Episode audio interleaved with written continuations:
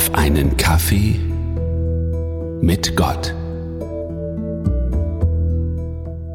Jesus fügte hinzu, Gott hat den Sabbat für den Menschen geschaffen, nicht den Menschen für den Sabbat.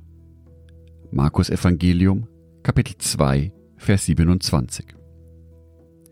Vor Jahren entdeckte ich ein Duschgel, das ganz besonders duftete und auch etwas teurer war. Ich habe es gekauft und zu meinem Sabbat-Duschgel erklärt. Seitdem stehen in meiner Duschkabine stets zwei. Das eine für den Alltag, das andere für den Sabbat. Bereits unter der Dusche genieße ich so jede Woche ein spezielles Sabbatgefühl. Die Bibel enthält zwei entscheidende Aussagen über den Sabbat. 2. Mose, Kapitel 20, Vers 10. Der siebente Tag ist der Sabbat des Herrn deines Gottes. Und Gott hat den Sabbat für den Menschen geschaffen. Unser heutiges Andachtswort. Diese beiden Aussagen sind vergleichbar mit den zwei Brennpunkten einer Ellipse. Als Gottes Wort gehören sie zusammen und ergänzen miteinander. Keine der beiden Aussagen darf auf Kosten der anderen als weniger wichtig noch als alleingültig angesehen werden.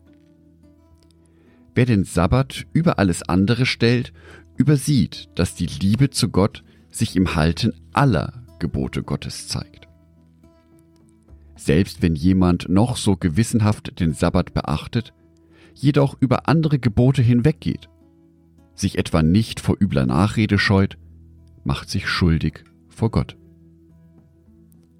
Auch wir haben kein Recht, die Aufrichtigkeit des Glaubens anderer Christen anzuzweifeln, nur weil sie das Sabbatgebot nicht befolgen. Als Jesus auf Erden wirkte, meinten viele Pharisäer, der verheißene Messias würde dann für Israel kommen, wenn jeder Jude den Sabbat in rechter Weise heiligte. Zu allen Zeiten gilt jedoch, unser Heil besteht allein darin, dass Gott uns durch den Glauben an Jesus vergibt und für gerecht erklärt. Dieses Geschenk verpflichtet allerdings zu einem veränderten Leben. Es spornt uns auch an, in der Erkenntnis Gottes und seines Wortes zu wachsen und das Erkannte aus Liebe und Dankbarkeit zu praktizieren.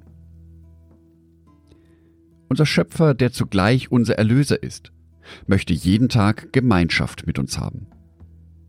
Am Sabbat bietet er uns seinen speziellen Segen an, sei es im Gottesdienst, beim Studium seines Wortes, bei der Begegnung mit Gleichgesinnten oder im Dienst für jene Menschen, die unsere Hilfe brauchen. Wir sollten am Sabbat besonders aufgeschlossen für all das Schöne sein, womit Gott uns und andere durch uns beschenkt. Andacht von Manfred Böttcher, gelesen von Jörg Martin Donat.